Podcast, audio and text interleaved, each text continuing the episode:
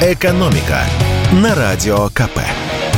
Здравствуйте, дорогие слушатели радио «Комсомольская правда». В эфире наш ежедневный обзор самых важных и интересных новостей из мира экономики. И мы поговорим о самой, пожалуй, громкой теме последних дней, о событиях вокруг зерновой сделки – Итак, Россия приостановила участие в зерновой сделке. Это случилось после субботней атаки беспилотников на корабли в Севастопольской бухте. Как заявило Министерство обороны России, за налетом стоит Украина, а атакованные суда были, цитирую, задействованы в обеспечении безопасности зернового коридора.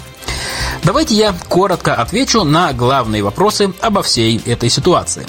Напомню, зерновая сделка – это соглашение, подписанное в Стамбуле 22 июля. По условиям сделки Россия не препятствует вывоза зерна из украинских портов, а взамен нашей стране никто не мешает торговать продовольствием и удобрениями на внешних рынках.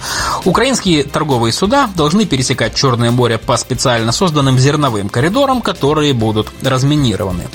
Заключили эту сделку, чтобы бороться с голодом в бедных странах. Дело в том, что Украина – один из ведущих мировых поставщиков зерновых. Раньше она экспортировала до 45 миллионов тонн зерна в год. Правда, после заключения сделки российские власти и эксперты не раз говорили, что на самом деле львиная доля украинского зерна идет мимо голодающих стран Африки и Азии. В Министерстве иностранных дел на днях сообщили, что по зерновому коридору прошли 390 украинских судов, которые вывезли около 9 миллионов тонн продовольствия. При этом половина поставок, по данным Министерства иностранных дел, пришлась на Евросоюз, Великобританию, Израиль и Южную Корею. При этом, как рассказал нам директор Института социально-экономических исследований финансового университета Алексей Зубец, не соблюдалась и вторая часть сделки про свободный доступ российского продовольствия и удобрений на мировые рынки. По словам эксперта, Европа действительно сняла санкции на экспорт продовольствия и удобрений из России, но После этого Еврокомиссия запретила западным транспортным компаниям предоставлять суда для перевозки этих грузов, а западным страховым компаниям страховать их. Но вернемся к атаке дронов. После нее МИД на своем сайте написал следующее, цитирую.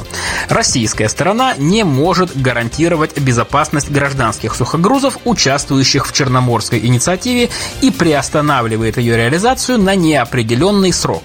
Иными словами, больше нет гарантий, что торговые суда пройдут от Украины до Босфора в целости и сохранности.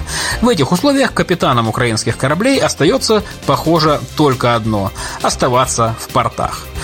Важно, что речь идет не о прекращении сделки, а о приостановке, так что простора для возобновления сотрудничества пока остается. Ну и важнейший вопрос, кто может заменить украинское зерно на мировом рынке, если Россия откажется возобновлять эту сделку. Как говорится, угадайте с трех раз.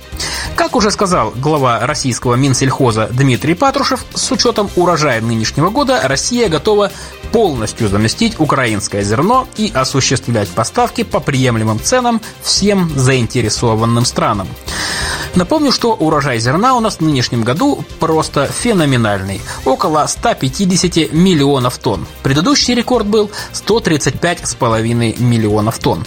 Для внутреннего потребления нужно не больше 100 миллионов тонн, поэтому на экспорт Россия может запросто отправить 50-60 миллионов тонн. А ведь есть еще и зерно, не распроданное с прошлого сезона. При этом в нашей стране не хватает современных хранилищ, в которых зерно может дольше полугода храниться без потери качества. И в завершение озвучу экономические прогнозы Центробанка на ближайшее будущее. С интересными заявлениями выступила глава Центробанка Эльвира Набиулина и рассказала, что в России продолжается снижение цен на многие товары, которые сильно подорожали весной.